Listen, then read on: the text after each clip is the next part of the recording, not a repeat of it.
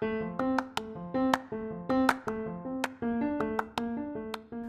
buenos días con todos y bienvenidos una vez más a este nuevo podcast. Como saben, soy María Paula Vadillo y el día de hoy estoy muy feliz de compartirles mi primer poema. Este lo estaré leyendo y conjuntamente seré un análisis del mismo. El título del poema es Las cuatro vidas. Este es un poema al estilo contemporáneo y previamente se describirá qué es eso. Espero que les guste mi poema.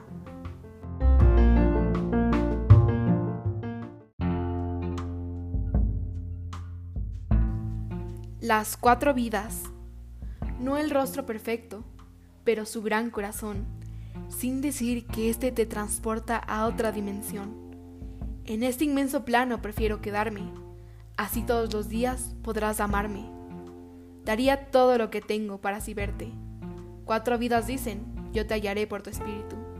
Cuatro vidas te encontré, lucías tan diferente, pero tu indiferencia me hizo notar que eras tú. Esta máquina ayuda al simple afán de buscarte.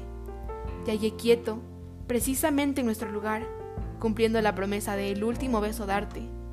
Pero tú lo sabes bien, de que yo soy de rogar. Al conocerte pensé que eras muy valiente, pero tú bien sabes que eres ese ser tímido, y claro, que prefieres a alguien que te caliente. Da miedo soltarte y darme cuenta que te has ido. Sé bien que tal vez no fui lo que tú esperabas, pero tú muy bien sabes que sí me deseabas. Todos nuestros encuentros fueron espontáneos y eso hizo el que nunca nos separáramos. Hasta aquí llegó nuestra linda casualidad. Te prometo, mi amor, que te volveré a encontrar. El tiempo se nos fue, siempre seremos eternidad. Acuérdate de mí cada que veas el sol brillar.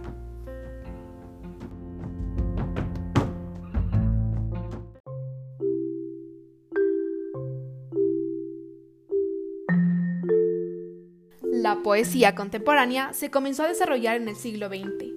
Los temas más hablados son del amor, la tristeza, nostalgia, entre muchos más.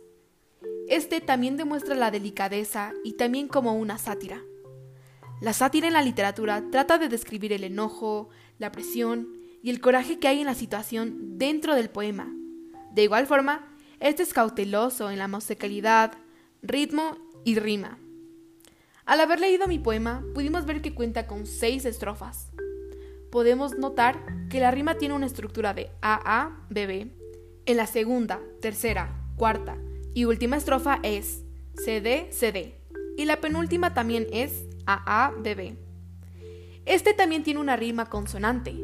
Y algo interesante del poema es que son alejandrinos, es decir, que tienen 14 sílabas métricas.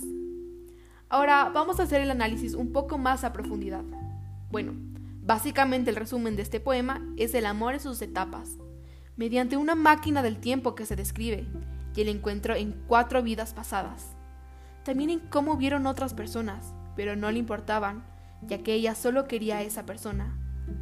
A él lo describen como una persona terca, introvertido, tímido, haciendo llegar a entender el cómo se querían, y aunque él no demostrara su amor como ella, Siempre existía esa conexión que los mantenía unidos.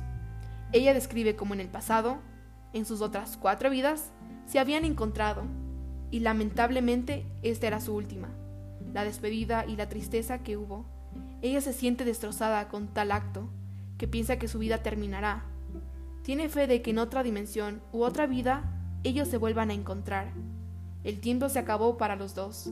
Ella le desea lo mejor y se despide con mucho amor.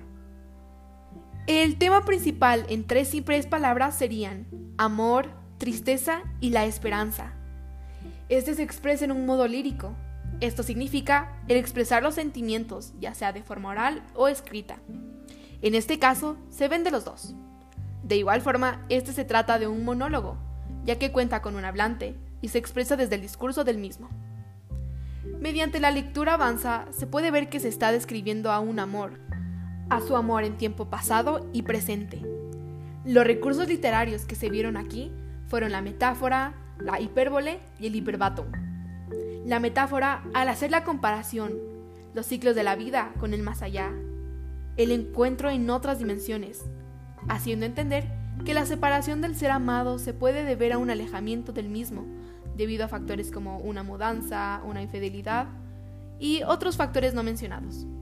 La hipérbole, justamente al comparar el sentimiento que le profesa su amado con otra dimensión. Y por último, el hiperbatón, haciendo referencia a cada que veas el sol brillar.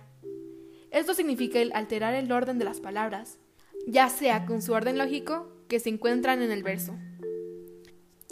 El que sea un poema escrito por mí hizo que me dé cuenta cómo los recursos literarios, las estrofas y la estructura está afectada por uno u otro factor.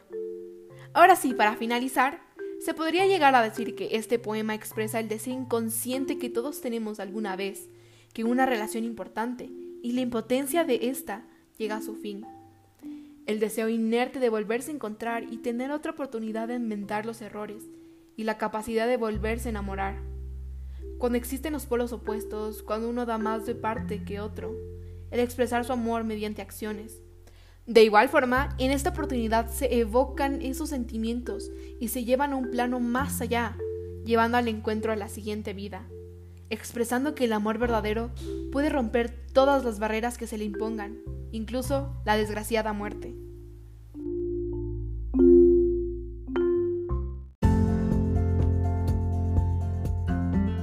Muchísimas gracias por haber escuchado una vez más este podcast. Si les gustó, les invito a que escuchen los demás. Muchas gracias. Hasta luego.